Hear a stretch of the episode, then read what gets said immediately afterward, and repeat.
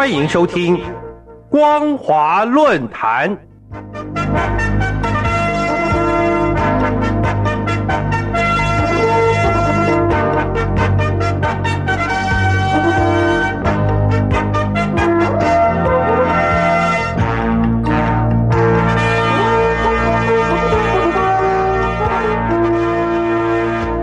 各位听众朋友，大家好，欢迎收听本节的光华论坛，我是艾格。今天要跟大家讨论的主题是所谓的完善覆盖全民的社会保障体系是一句骗人的话。二月二十六日，中共政治局集体学习完善覆盖全民的社会保障体系。习近平在讲话中宣称，中共高度重视民生改善和社会的保障。推动了统一城乡居民基本养老保险、整合城乡居民基本医疗保险等制度，不分城乡、地域、性别以及职业，都有了相对应的制度保障，并且可以用基本医疗保险覆盖十三点六亿人口，基本养老保险也覆盖了将近十亿人这样子的一个数据，来宣传治理的攻击。这样看来，政治局的集体学习很明显。不是在学习，而是在自夸攻击。但是，明白中国大陆社会保障实情的人，却完全不能够接受中共这样的说法。大家普遍认为，一般民众的生活根本就没有得到应该有的基本保障。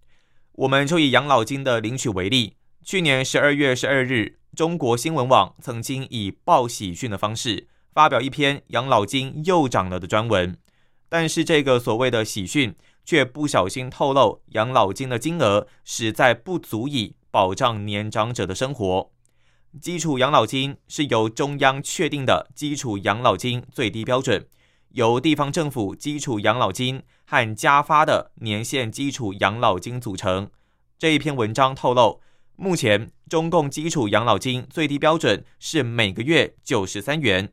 不过各地基础的养老金会有一些高低不同的情况，所以。所谓的养老金又涨了，是说山东基础养老金由每人每个月一百一十八元提高到一百四十二元，福建省从一百二十三元提高到一百三十元。他们的基础养老金每个人一个月平均是八百三十元，福利养老金每个人一个月平均是七百四十五元。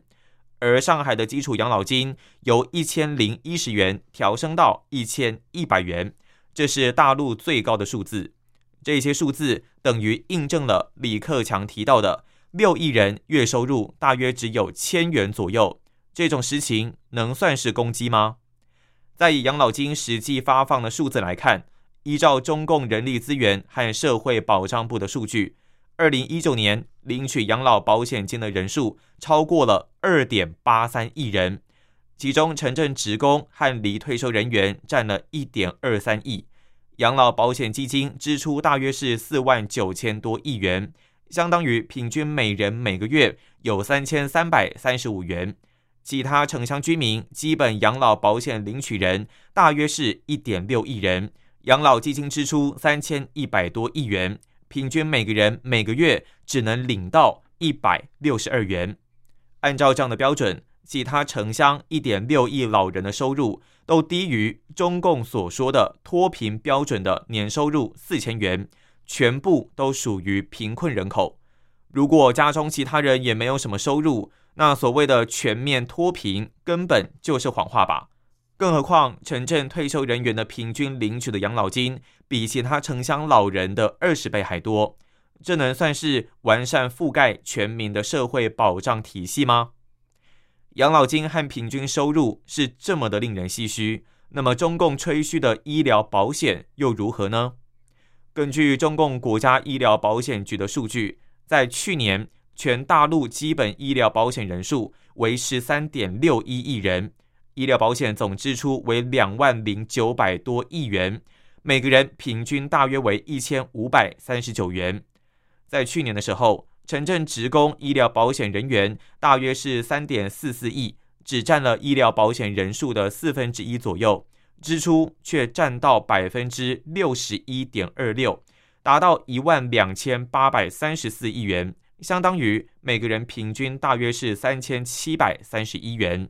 相较之下，医疗保险内的其他城乡居民大约是十点一七亿人，占全体医疗保险人数的百分之七十四点六四，支出却只占医疗保险总支出的百分之三十八点七四而已，总计为八千一百一十五亿元，相当于每人平均七百九十八元。从这里可以知道。城镇职工平均医疗保险支出是其他城乡居民的四点六八倍。